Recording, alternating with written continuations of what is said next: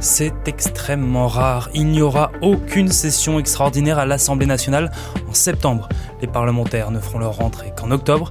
Pourquoi est-ce que les députés ne siégeront pas à la rentrée? On pose la question à Alexis Cuvillier du service politique de BFM TV.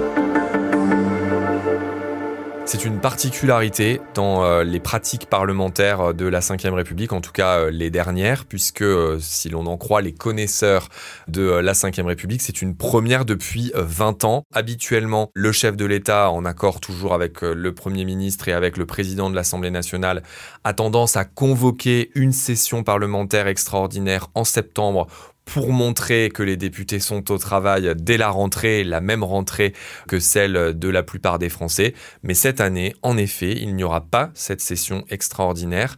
La session euh, traditionnelle débutera donc en octobre. Plusieurs explications sont apportées par euh, notamment euh, l'entourage du chef de l'État et euh, le ministre aussi des Relations avec le Parlement, Franck Riester.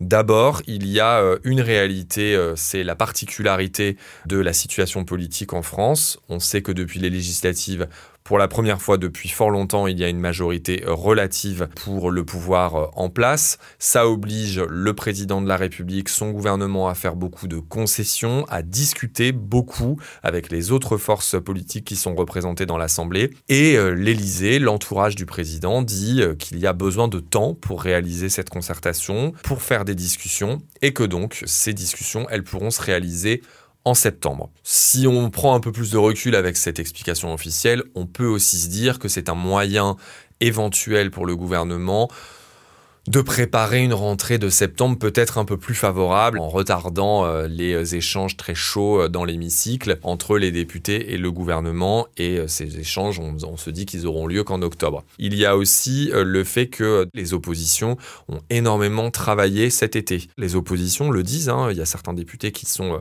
assez éreintés par le rythme qui a été imposé, qu'ils n'étaient pas forcément prêts à ce rythme, ce marathon parlementaire comme certains le disent. Qu'en pensent justement les oppositions de reporter la rentrée à octobre Les oppositions, elles se préparent pour la rentrée euh, difficile qui euh, attend euh, la majorité. Ça peut être beaucoup plus tendu. Il y a le texte de l'assurance chômage et il y a la réforme des retraites que l'exécutif veut remettre en chantier dès le mois d'octobre.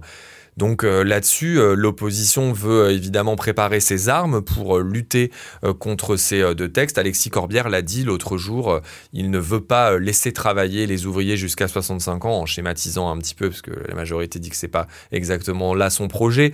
Mais bon, ça montre bien un peu l'état d'esprit dans lequel les oppositions seront. Du coup, là, il y aura aucun texte qui sera voté avant octobre. Oui, même si il faut faire très attention, il faut pas dire que les députés ne travailleront pas parce que c'est pas exactement ça la réalité. En septembre, il y aura du travail en commission qui va reprendre. Ensuite, euh, dans un deuxième temps, il y aura la reprise du travail en hémicycle avec euh, le vote des textes de loi, les fameuses questions au gouvernement qui sont des moments, on le sait, dans cette nouvelle configuration de l'Assemblée, qui sont des moments qui sont attendus, où il y aura des tensions, des frictions, comme il y a des oppositions beaucoup plus présentes euh, dans cette Assemblée que dans la précédente. C'est normal qu'il y ait un peu plus de tensions et que donc on puisse s'attendre à des séances assez animées à la rentrée.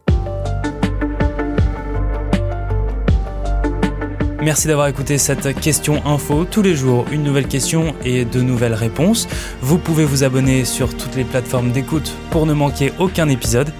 À bientôt.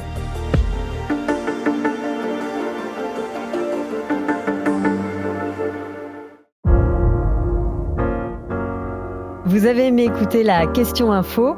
Alors découvrez le titre à la une, le nouveau podcast quotidien de BFM TV. Les grands récits de l'actualité, des témoignages intimes, c'est tous les soirs sur vos plateformes préférées. À bientôt!